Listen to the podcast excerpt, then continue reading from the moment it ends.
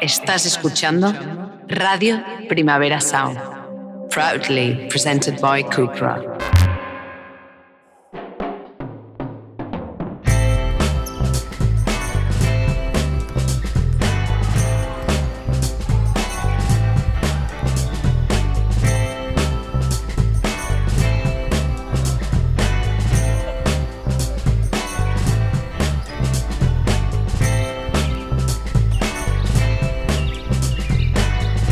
Flanús. Historias en estado nómada.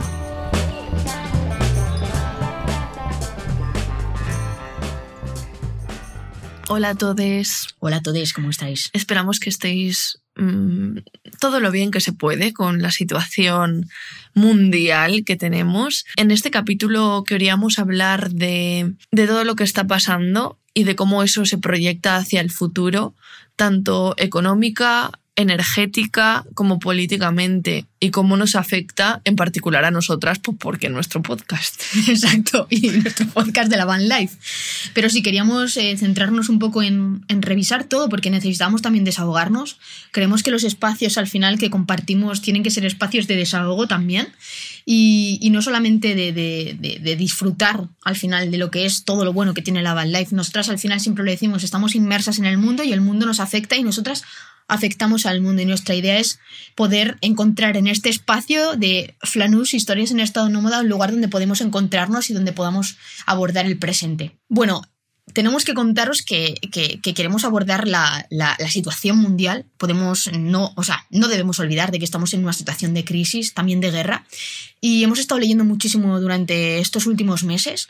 Y Ira está especialmente mmm, metido ahora mismo en el tema de, de, de la política y de, y de, todo lo que es el tema de, la guerra de, Ucrania y Rusia. Y va a, a, empezar el podcast hablando un poco de esa situación. ¿no? Luego pasaremos a analizar otros aspectos, pero ella sí que quiere contaros un poquito cómo está la situación y, y de dónde venimos. Tras meses de tensión entre Moscú y Kiev, el presidente ruso Vladimir Putin dio luz verde a una gran operación militar en la región del Donbass. Es el momento en el que las tropas rusas irrumpen en la base de Belbek. Estados Unidos entregará a Ucrania 200 millones de dólares en ayuda militar. El presidente ucraniano califica el asedio ruso a Mariupol de terror. Ucrania es un país que tiene 44 millones de habitantes, que colinda con Rusia, Bielorrusia, Polonia, Moldavia, Hungría y Eslovaquia. El 77% de la población es ucraniana, el 17% rusa, la parte que está más al este sea más prorrusa y que la parte que está más al oeste sea más eh, nacionalista ucraniana y pro-europea. Pero eh, la población al final es bastante heterogénea. Hay romaníes que, por cierto, eh, están viviendo unas tragedias que flipas. Eh, sí, las imágenes de, de, de gente de etnia gitana atadas a palos por grupos ultraderechistas ucranianos y sobre todo vamos a poner también sobre la mesa todas las tropelías que se están cometiendo contra la población civil por parte de las autoridades también ucranianas. A finales de 1991, cuando se independizó eh, Ucrania de la Unión Soviética, Rusia había firmado un acuerdo con la OTAN, liderada por USA, para que siguieran teniendo presencia en Europa, pero que no se acercaran más a Rusia que en el momento solamente llegaban hasta Alemania. Se firmó eh, la Carta de París con el objetivo de controlar las armas y que eh, para que cara a futuro se fuesen desarmando, pero eso realmente no ha sido así, porque el 52% del, del, gasto mundial en armas lo tiene la OTAN. Estados Unidos tiene el 38% y Rusia solamente tiene el 3% que sigue siendo una barbaridad.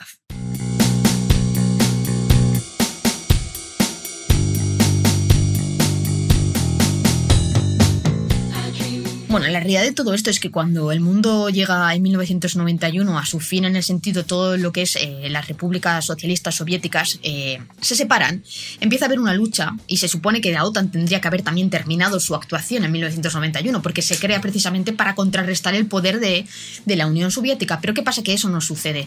Y la realidad es que eh, desde aquel momento Ucrania es un país que es muy interesante para los intereses rusos. ¿Qué pasa? Que rusos y, también, por supuesto, y también de la, de la OTAN, en ese sentido. Lo que quiero decir es que hay siempre una lucha, hay un control. Se intentan en territorios, eh, en terceros territorios, se intentan imponer al final los intereses de superpotencias, ¿no? Rusia siempre va a mantener en su cabeza esa gran coalición de la gran Rusia, en la que forman parte Rusia, Bielorrusia y Ucrania, para llegar y ser ese gran imperio que siempre está en la cabeza de Putin, y por otra parte, eso no puede permitirse, ¿no? El hecho de que Rusia tenga poder en Ucrania no se lo puede, eh, no puede ser permitido. Entonces la OTAN también mete ahí todo su, maquinaria para contrarrestar que esto mm, realmente pueda mm, cumplirse. ¿Cuál es la situación? Pues que desde 1991 hasta ahora no han dejado de sucederse en territorio ucraniano luchas continuas por imponerse tanto de una parte como de otra, dando lugar al final a que la extrema derecha tenga gran poder, a que eh, los rusos también eh, metan, mm, intenten hacer mm, lo que les dé la gana allí. Bueno, en 2008 entra en conversaciones Ucrania para entrar en la UE y esto Rusia no lo puede permitir. Entonces, ¿qué pasa? En 2011 dice la, bueno, eh, están en conversaciones eh, con el presidente para entrar en la UE, pero dicen que para que eso suceda tienen que cambiar el enfoque al trato que se le ha dado a, a Yulia Timochenko, que es la ex primera ministra que fue acusada de corrupción, malversación y abuso de poder.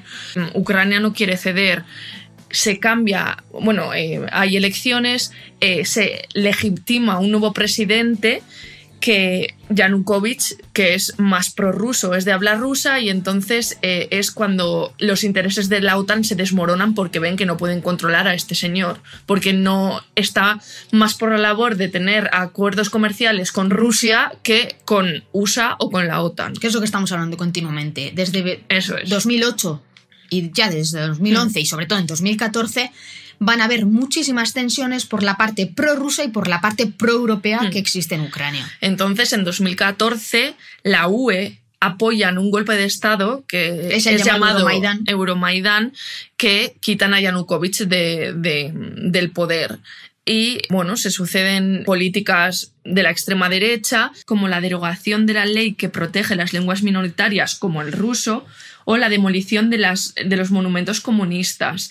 Empieza a ganar poder los grupos de la ultraderecha, empiezan a verse en la calle carteles con fotos como de Stefan Bandera, que fue un nazi ucraniano, y al final, eh, bueno, todo se vuelve súper inestable. Se hace un referéndum no oficial en el sur de, Ucrania, en Crimea, donde la población sí que es eh, bastante más prorrusa, con un 97% prueban la liberación de, de, Crimea y la adhesión a la Federación Rusa. Eso es lo que hablábamos antes, porque siempre va a haber dentro de la sociedad ucraniana y dentro también de los líderes políticos diferentes intereses. Mucha gente en Ucrania quiere volver a formar parte de esa gran Rusia que está en la cabeza de muchos mm. políticos y otros que no lo quieren.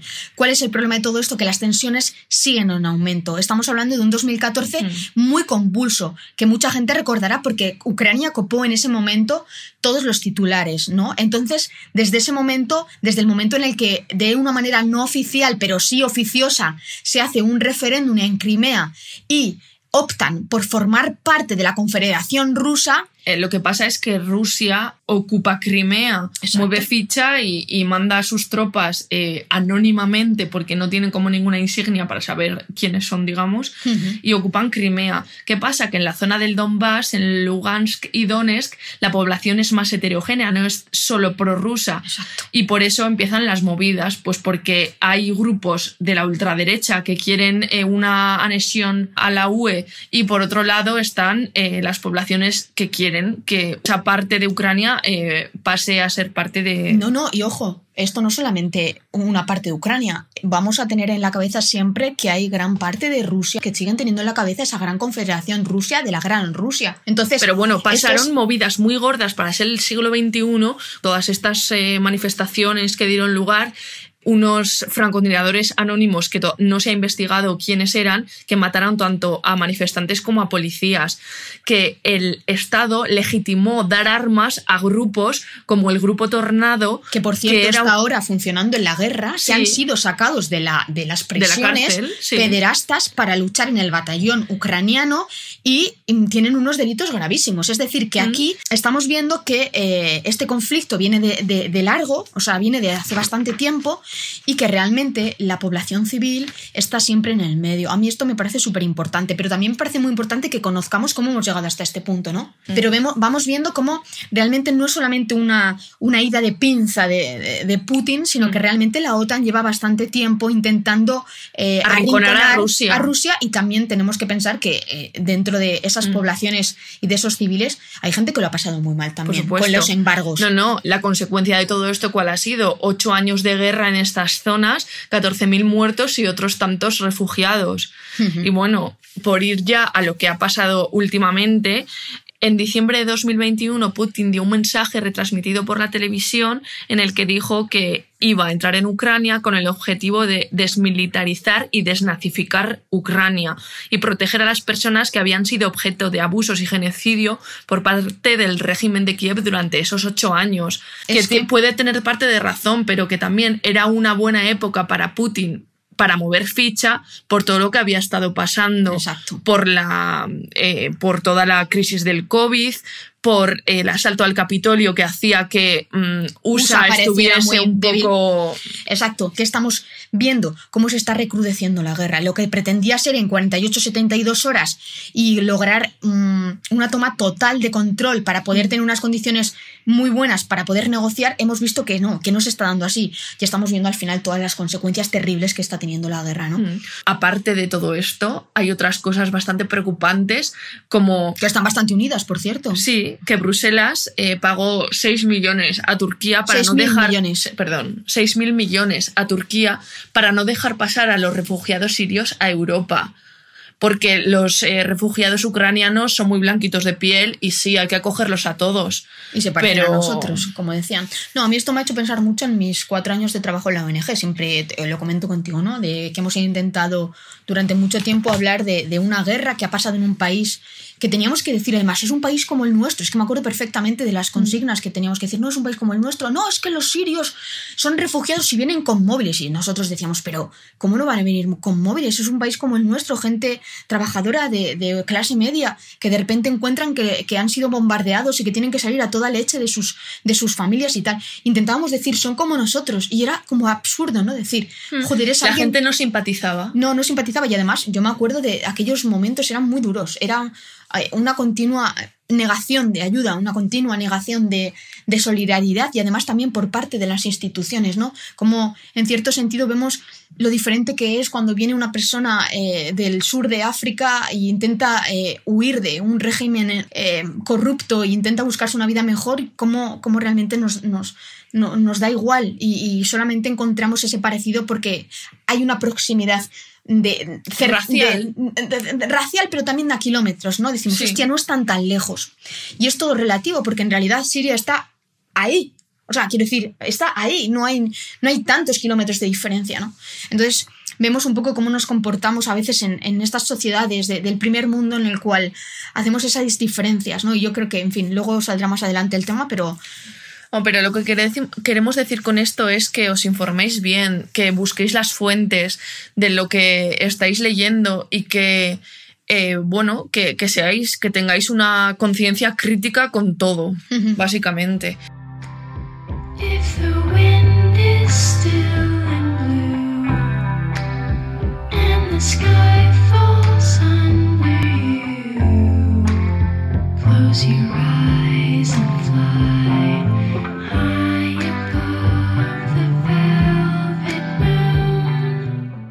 También te- queríamos hablar de, de la crisis energética que, Que nos está afectando que nos todas. está afectando desde hace tiempo y que los gobiernos pues no, no quieren poner sobre la mesa porque Tampoco haría creo que sepan cómo hacerlo, ¿eh? Sí pero que, que podrían hacerlo Desde y no luego, lo hacen podrían, podrían legislar para, para proteger a- a- al pequeño consumidor, ¿no? Al pequeño, al pequeño, al final, ciudadano o ciudadana que necesita. eh, pues eso, encender la luz en su casa. eh, Pero la ¿cuál- realidad de todo esto, cómo, cómo enfrentamos, cómo hablamos de por qué estamos hablando de todo esto, porque nosotras hemos pasado un mes de mierda pensando qué narices hacer. Porque necesitamos eh, echar gasolina y ha subido, porque necesitamos gas para cocinar y ha subido, y porque luego te pones a investigar de dónde viene toda esta mandanga y te das cuenta de que estamos en colapso energético energético y emocional y mm, climático climático. Entonces, ahora eh, a nivel energético, ¿qué está pasando, Ira? pues que el gas se está acabando. Las reservas de gas mundiales se están acabando. Estamos llegando al pico de, de la producción en el que eh, todos los, eh, los suministros que había bajo tierra antes eran muy sencillos de, de sacar. Eso pasaba, por ejemplo, para que nos entendáis, con el, con el petróleo. Era muy sencillo eh, picar el suelo. Mucha gente tendría en la cabeza, por ejemplo, Gigante, la película, ¿no? Aquella gran película de James Dean, donde de repente picaban en el suelo en Texas y salía el petróleo ahí que te manchaba la cara. Bueno, pues ahora, eh, si antiguamente hacías eh, con una pequeña azada, hacías un- con un pico, hacías un, un- un Un agujero en eso y te salían chorros de petróleo para llenar un montón de barriles,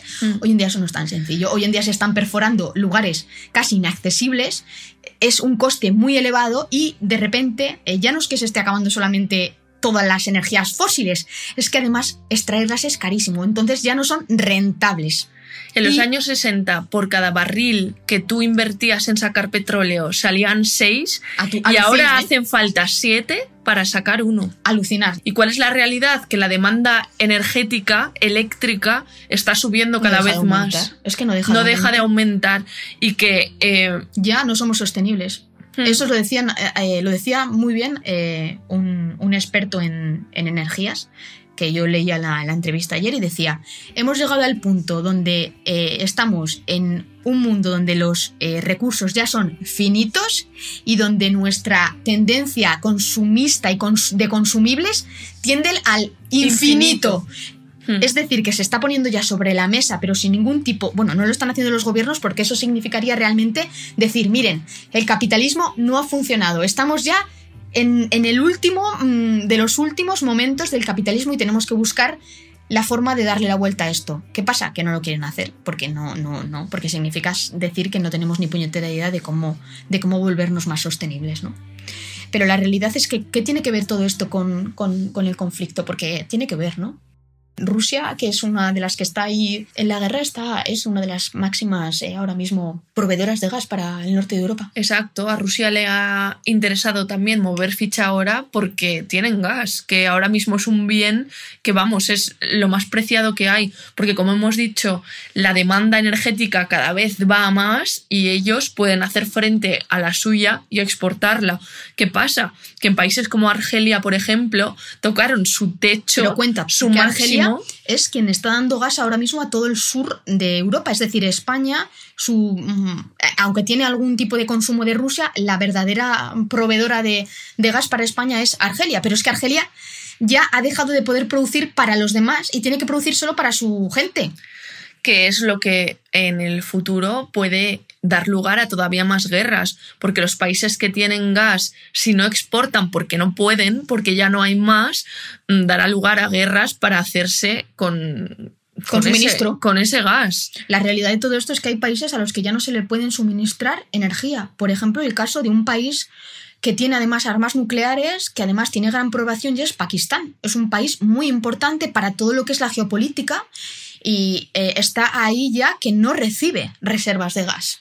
Y esto mm, vamos a pensarnos, vamos a ponernos en un contexto de futuro. Países que no reciben gas, países que no pueden mantener sus industrias.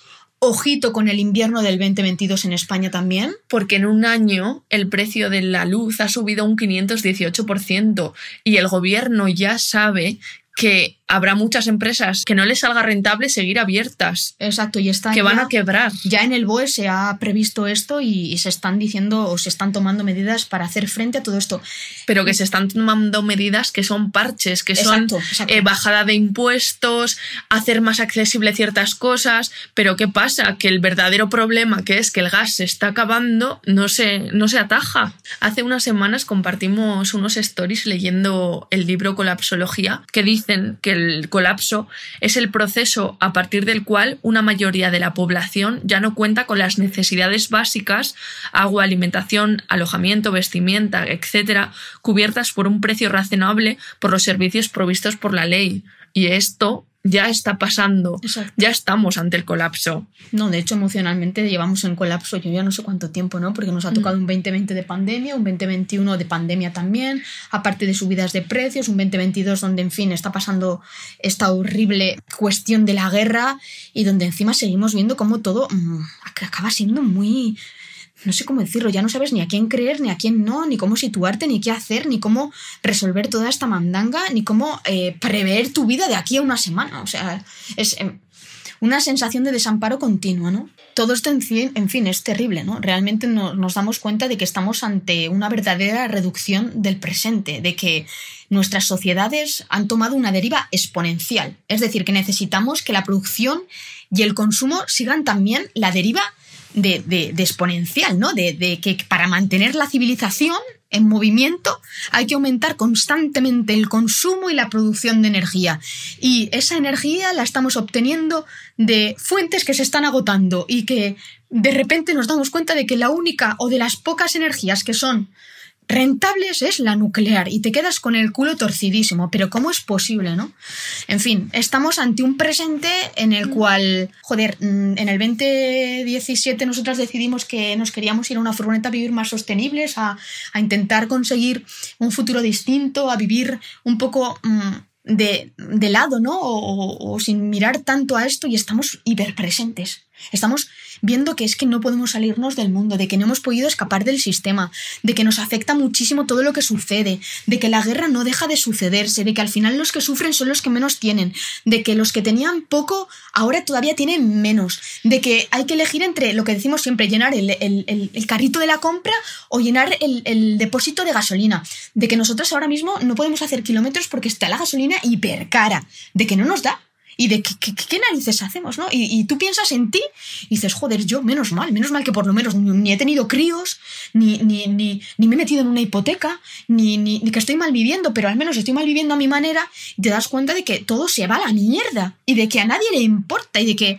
encima las noticias no nos cuentan todo lo que está sucediendo. De que como no te busques tú la forma de enterarte, de hacer, de, de contrastar y de, y de, ojo, que nadie entienda que nosotras estamos siendo ni prorrusas ni pro-ucranianas. Eh, nosotras estamos contando que todo lo que está sucediendo en Ucrania y con Rusia viene de atrás. De que los medios dan siempre lo que les interesa. Porque al final es curioso, ¿no? Que ayer leíamos una información y es que las tres empresas dedicadas en España a proveer a todas las personas de España La electricidad. la electricidad son las principales eh, empresas y donde acaban la mayor parte de los políticos es en las eléctricas. Y así todos. Y son una puñetera mafia, que todos acaban estando ahí y que no se legisla para defender los intereses del pequeño consumidor ni del pequeño trabajador.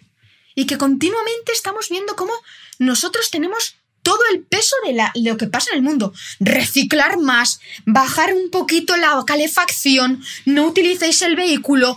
Perdone, ¿y cómo voy yo a Madrid si vivo en Aranjuez y no me puedo pagar el transporte o el abono transporte? Hablo un caso que conozco perfectamente y me paso tres horas en transporte público, pero ¿qué mierda de vida tengo? Yo también tengo que bajar la calefacción de mi casa, que casi no la puedo poner, que hay gente que no tiene calefacción. Es decir, todo tiene que estar bajo nuestros hombros. Y quien puede hacer esto, luego estamos el caso de lo de la cumbre de Ginebra, del clima. Y llegan todos con sus jets privados. Y tú no, no, no tires un plástico a la, a, la, a la basura. No cojas un cartón de leche y no lo recicles. Es increíble, quiero decir, es que em, llegamos a un punto donde no podemos más.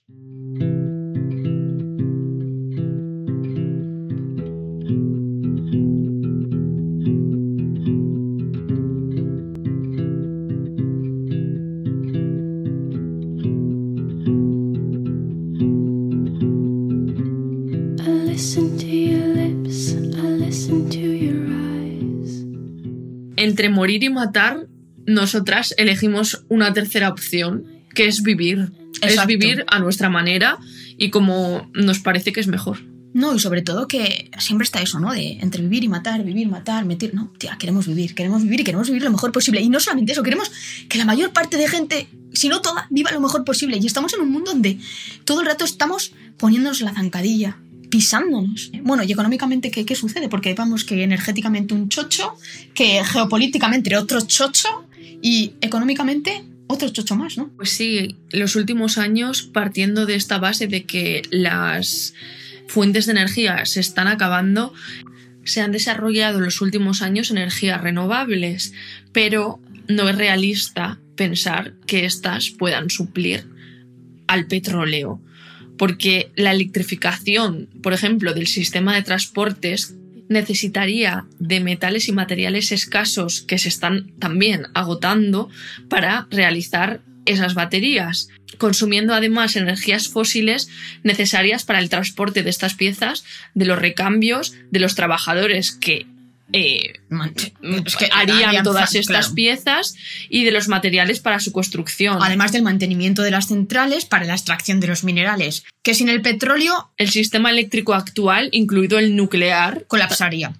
Y también es inimaginable sustituirlo por otros combustibles que conocemos, como el gas natural, el carbón, la madera o el uranio, porque ninguno posee las cualidades excepcionales que tiene el petróleo, Claro. que es, es fácil de De- transportar y tiene una gran densidad de energía.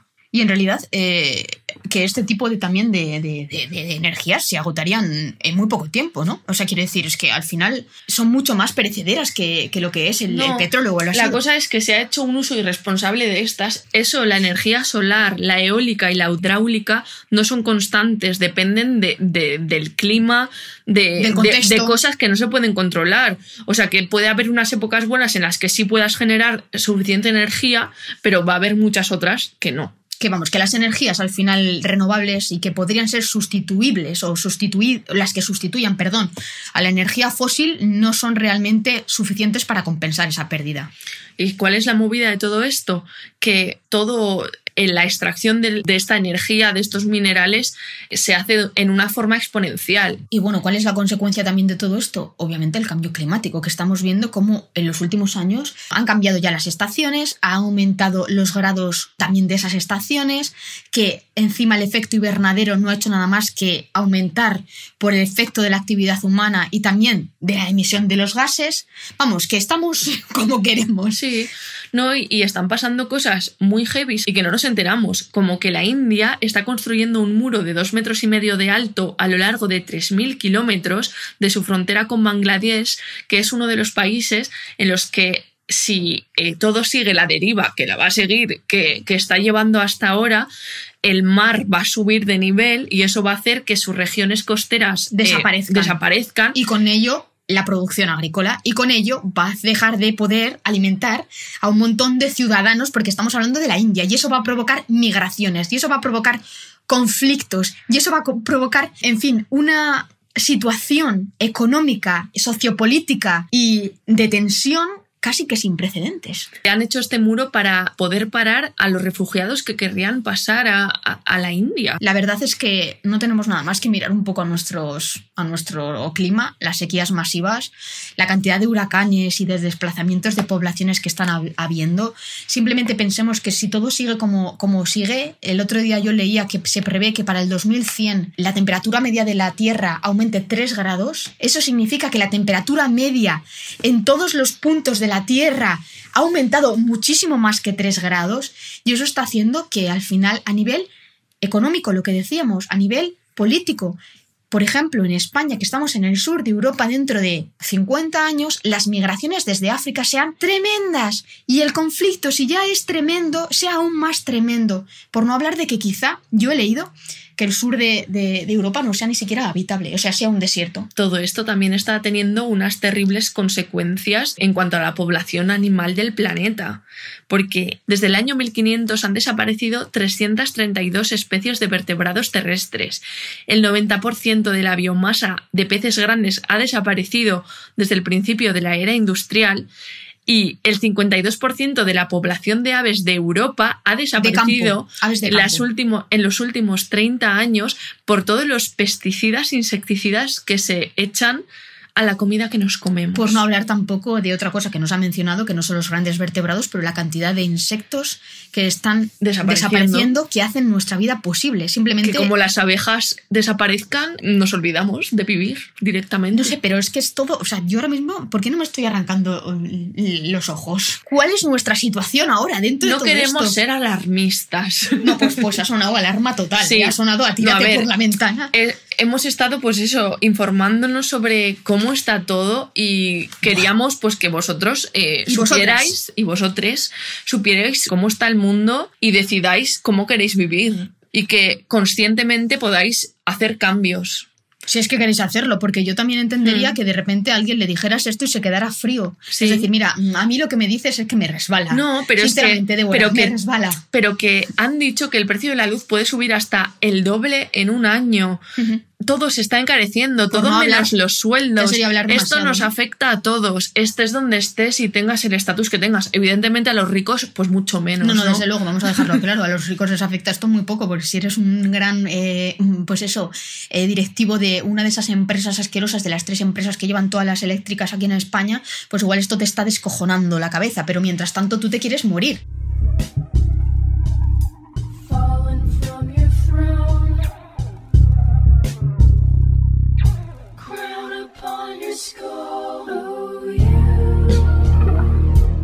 Nosotras nos lo hemos planteado, cuál es la sostenibilidad y la viabilidad de vivir en una furgoneta a futuro, teniendo en cuenta todo lo que ya hemos ido diciendo. Porque por una parte está muy bien, reduces gastos, guau, guau, guau, no, no, no, yo no pago alquiler, vale, no pagas alquiler. Pero, si te- quieres si quieres moverte, vivir estás viajando, jodida. estás jodida. Porque ahora mismo, a ver quién es la guapa que llena su depósito y puede llenar la, el carrito de la compra, nosotras no. Llenar el depósito de la, de la furgoneta, que tiene 90 litros, por media, por el precio que tiene ahora más o menos la gasolina. 1,77 estaba hoy. Bueno, pues mira, ha bajado. Mis cálculos yo los he hecho con 1,86 y nos salía 172 euros. Echa cuentas es que ya no, no, no, no, no podemos. No, de todas al final nos vemos abocadas a vivir en la furgoneta, pero no de una movernos. forma, pues eso, más, más fija, de movernos muy despacio. Y casi de, de realmente de estar muchos días muy pensando, pero ¿qué pasa aquí? Pero ¿cuál ¿Pero es el, es el- el futuro de la van life en cuanto a los vehículos también están cambiando? Déjame Hay- que cuente eso. Vale. Déjame que cuente un poco eso. Yo que me he rayado mucho con el tema, ¿no? Y que pregunté a nuestros followers en Instagram, en flaneuse.es en Instagram, que ya sabéis que ahí compartimos todas nuestras vivencias de día a día. Yo pregunté a, a nuestros followers, pero vosotros, ¿cómo veis la viabilidad, la sostenibilidad del futuro de la camper? ¿Vamos a seguir utilizando vehículos que usan gasolina o gasoil? La clave es que a partir del 2030 la UE ya ha legislado para que los coches respeten hasta un 65% de no emisiones de gas. Y ya en el 2035 que sea el 100%. Es decir, que a partir del año 2035, estamos hablando de tan solo 13 años, no va a ser imposible comprar un coche a gasolina, pero va a haber... Nuevo no. O sea, no va a haber vehículos nuevos que vayan a gasolina. Exacto, pero lo que no se va a poder hacer es impedir que un coche de gasolina se mueva. Pero los impuestos que ese vehículo va a tener que pagar, Van a ser tremendos. estratosféricos. Sin hablar de que habrá muchas ciudades que no te dejen entrar por ser un vehículo de gasolina y de gasoil. Como decir, ya pasa como ahora. ya pasa ahora mismo. Que la mayoría sabemos que tenemos una chapita de C, B y A. No, Hmm. sí, C, D y A. La cuestión de todo esto es que dije yo, bueno, vamos. ¿Qué alternativas tenemos? ¿Qué alternativas tenemos? Y lo preguntamos. Y fue súper gracioso porque hubo una señora que nos dijo, pues oye, energía fotovoltaica, ¿no? Para mover la furgoneta. Bueno, la realidad es que existe un prototipo de coche fotovoltaico que sí que alcanza 160 kilómetros por hora, que no está mm, comercializado, pero que se utiliza para un tipo de carreras que se ande, pero que tienen muy poca autonomía. Es decir, 20 tan solo minutos. 20 minutos de autonomía. Es decir, que lo que primamos más ahora es decir, nos vamos de vacaciones un mesecito y nos vamos hasta Noruega y volvemos y contadme a mí cómo eh, lo haríamos para poder mm, conducir tan solo 20 minutos. Y encima se hace nublado y no puedes Por eh, lo que cargar tus baterías.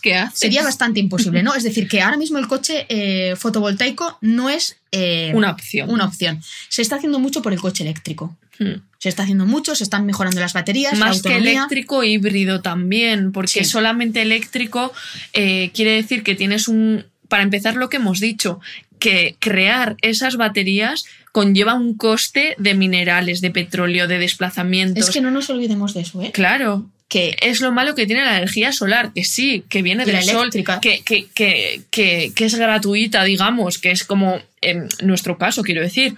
Pero hacer todo eso es cero sostenible. Es cero Cero no, menos 50 es sostenible.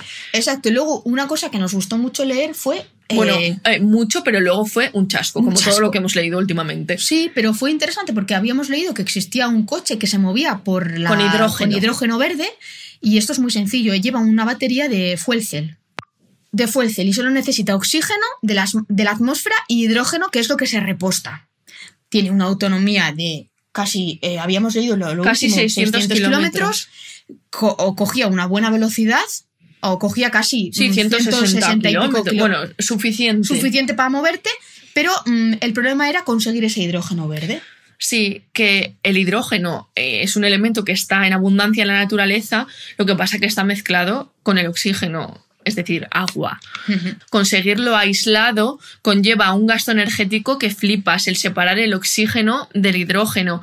Es un proceso que se llama electrólisis que también se podría aplicar con un desalinizador, utilizando agua de mar, lo cual sería súper interesante, porque el agua de mar pues, va cada vez más en aumento y podría ayudar a, a- a controlar un poco todo eso También, y a ojo, frenar ¿eh? ciertas cosas. También ojo lo de tener agua de mar y sacarla todo el rato, porque al final acabaríamos desaguando también los océanos. A ver, eso es imposible. No tanto como imposible. Es imposibilísimo. ¿Sí? Sí. El problema es la cantidad de agua salada que hay y la poca que hay de agua dulce. A mí me parece que al final, si tú estás sacando todo el rato el Al agua- revés, sería un regalo, porque así el mar no subiría y no tendríamos los problemas que se avecinan a futuro. ¿En serio? Sí, ¿No se puede perder el agua de los océanos? que no se va a perder. ¿Qué dices? Que es una barbaridad. Si el planeta es agua todo, casi. Vale, entonces la realidad sería que eh, sería la leche poder utilizar entonces el agua del mar para, para poder también proveer a los, a los coches de hidrógeno. Y no merece- lo que no entiendo es por qué no merece la pena seguir investigando esto. Lo que pasa es que el año pasado se dejó de, de De comercializar. comercializar.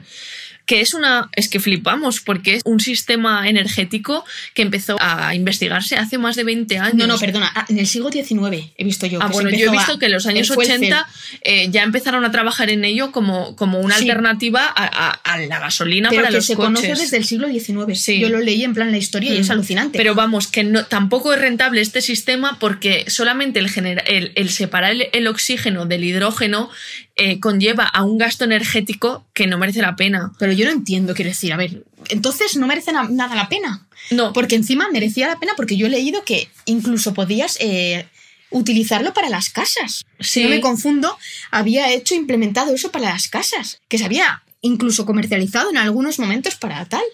Mm, pero no, no, se está, no se está investigando. Todo a tomar por saco. Sí, no, ¿cuál es la, la conclusión de, de todo esto? Pues que vamos a vivir en la furgoneta o no. Pues no lo sé. Porque yo eso me lo planteo. ¿Vamos a poder movernos en la furgo? ¿Vamos a poder seguir viajando? Porque si vamos a tener que hacer 20 kilómetros cada día sin tener autonomía, lo del nomadismo, ¿cómo? Porque vamos a ser verdaderos nómadas en cuanto a que quizá tengamos que movernos para que no nos afecte el sol.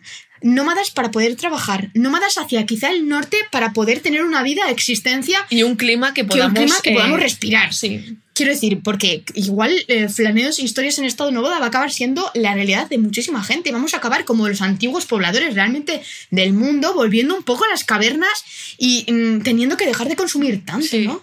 Hemos No. dado por hecho todo. La- lo que pasa es que nos estamos acostumbrando y dando por hecho que si abrimos un grifo o tenemos un enchufe, podemos pedir todo lo que queramos, podemos gastar todo el agua del mundo, podemos conectar 50.000 cosas a la vez. Eso no es así. Eso conlleva un coste energético que no se mantiene. Y lo que tenemos que hacer es controlarlo y frenarlo. Y reducir. Y en vez de ir a más, que es la tendencia natural del ser humano capitalista, ir a menos. Eso es lo que yo quiero, siempre te lo digo. Pues sí. Yo quiero, mm, o sea, yo es que de verdad no hemos planteado tantas cosas, hemos planteado hasta vender la furgo. Hemos planteado vender la furgo, tener un terreno, pasar de todo. A ver, no se puede pasar de todo, esta es la realidad. Porque la burbuja Lo se hemos rompe, intentado. Se rompe, se rompe continuamente. Pero hemos intentado plantearnos mil cosas en estos, en estos tiempos. Y realmente al final no queremos dejar de vivir así. Porque nosotros sí que creemos que estamos como en un camino en el cual nuestra sostenibilidad hace que en lo que creemos sea más sostenible, un mundo más sostenible. O eso creo yo, más allá de lo del petróleo. Ojo, Sí. yo no tengo ningún problema en, en- en cambiar de vehículo y, y hacer 20 kilómetros cada día. Porque 20 es más de lo que estamos haciendo ahora. Pues eso también te lo digo. Entonces, quiero decir, me comprometo a eso. La cuestión es que todo pinta realmente mal. Muy mal. Y encima, lo vuelvo a decir, somos unas privilegiadas. Porque al final mm, lo hacemos desde una furgoneta que tiene calefacción, que tiene agua, la justa, 80 litros de agua limpia, donde no nos falta al final mm, para poder comer. No, pero, Pero- que, que la re- realidad cuál es, que si todo el mundo viviera como vivimos nosotras, el mundo eh, sería un lugar mucho mejor, para empezar. Bueno, seguiríamos contaminando los carburantes. Sí, Yo pero muchísimo planteo. menos que ahora. No, desde luego, pero no todo el mundo está hecho para vivir así. Lo No, que yo me pregunto es, ¿todo el mundo está hecho para vivir según mm, parece que vamos a vivir dentro de unos años? ¿La gente está preparada para, para realmente no tener que bajar la calefacción dos grados, sino para darse cuenta de que quizás no disponemos de electricidad en algunos momentos o incluso de diferentes bienes? ¿De que hemos dado por hecho que todo lo teníamos ganado y que ahora nos damos cuenta de que quizá no sea así?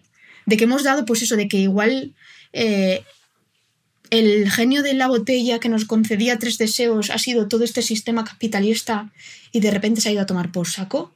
Que las guerras no dejan de sucederse, que las hambrunas no dejan de sucederse. Que yo desde que estuve trabajando en la ONG, me da- me- esto ya pasaba, ¿eh? De esto ya hablábamos en la calle, de esto ya intentábamos concienciar, de el Mediterráneo, de la gente que se moría, pero aquí la de, gente las- de la pero guerra. Que, la gente no quiere no quiere prescindir de, de los lujos que tiene y mucho menos por, por otras personas que, que encima tienen la piel oscura y que vamos. son encima musulmanes. vamos, claro, vamos. Claro que sí, claro que sí.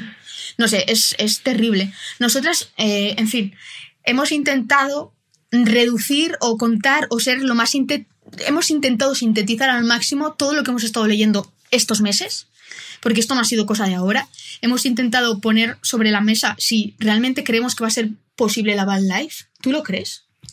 Porque a mí la pregunta no me parece esa. Me parece es, ¿va a ser posible la vida dentro de unos años? Más bien es esa la, la y, pregunta. y- y al, al final como que emociona un poco, ¿no? Decir, es que esto. Está mal. No, pero nos ha hecho plantearnos muchas cosas y sobre todo ser mucho más críticas con, con la situación de ahora, con los políticos, con lo que nos venden, con las grandes empresas que lo controlan al final todo. Vivimos lo más al margen que podemos ahora mismo. Quizá más adelante podamos vivir más al margen. Eso decimos nosotras que estamos todo el puñetero día mirando las noticias. Mm, También es verdad. Quiero decir que mm, a mí eso me parece hiper interesante. Hemos intentado salirnos del sistema, pero estamos más metidas en el sistema que nunca.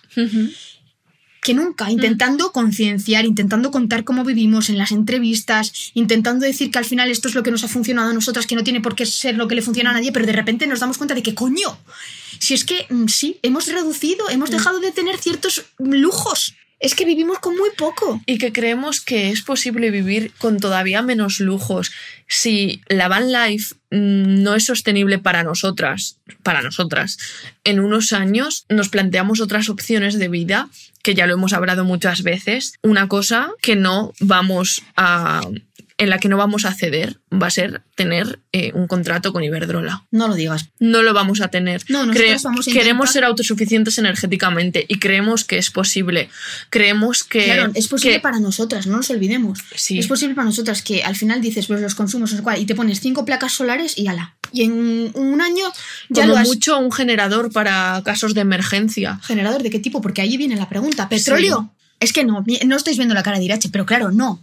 No, en plan, no queremos un contrato con Iberdrola y que lo queremos con Cepsa, con Repsol, con los que están destrozando los, los, los, los fondos marinos, con los que están perforando la Antártida y, la, y el Polo Norte. No sé. Es que, es que esto, eh, al final, te contradices, pero porque lo intentas. Porque no dejas de intentar ser mejor y, y- y no darle a quien ya tiene mucho. Pero la realidad es que estamos muy acorraladas. Pues sí. Muy acorraladas. Venga, Ira, vamos a terminar con unas recomendaciones para la gente.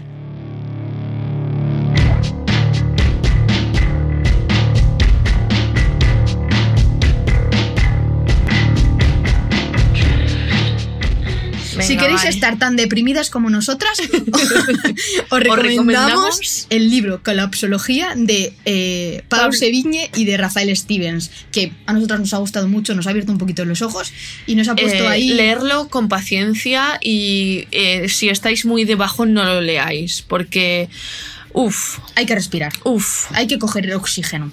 sí. Y Por ahora el oxígeno todavía es gratis. todavía. Eh, más libros, bueno, eh, yo me he leído Mamut, el último de mm, Eva Baltasar. de Eva Baltasar, que los primeros dos la verdad es que me gustaron mucho Nah. y este eh, no me ha gustado. Pero di las cosas positivas que te han gustado. Back to the basics, Sí, ¿no? me ha gustado porque habla mucho de, de esto que estamos hablando en el sentido de volver a una masía que no tiene ni un baño, en hacer la vida posible con cuatro cosas, pero ha habido otras cosas que, bueno, que os, la, os dejo que las Venga, pero descubráis di vosotros. una que no te ha gustado del libro. Bueno, pues eh, habla de, de matar a gatos, por Vale, ejemplo. ya está, point. Y una recomendación fílmica que además la hemos eh, comentado en nuestra, nuestros stories en nuestra red y también en Twitter ha sido Nora de la Aguirre. Es un pequeño road trip donde se ve a una chica con una preciosa Citroën de allá, 4.000 o 400. 400. 400, preciosa, super mini camperizada, Euskalduna. Euskalduna, que se va de viaje después de un momento trágico y que capta bastante bien. y otra peli que hemos visto que nos ha gustado mucho es Hellbender. ¡Oh! Witch. No, me han contado. Tiene un rollo así satánico, brujería, madre, hija. mm, Visualmente es la hostia. Simbólicamente también. Sí. Súper recomendada. Vedla, es diferente, pero os va a gustar. Y una banda sonora muy chula, ya que Sí. estamos en Radio Primavera Sound, vamos a hablar eso. de la, de la Ahora os dejamos con, con una cancioncita de la peli. Que seáis lo más felices posibles, que no os hagáis daño ni hagáis daños a los demás. Que no está fácil, pero que bueno, que podemos conseguirlo. Seguiremos so- sobreviviendo. Un besazo. Un saludo.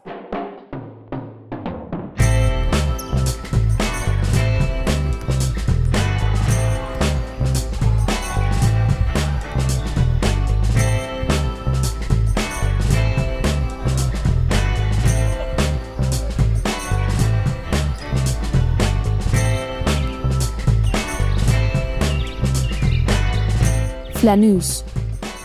Historias en estado nómada.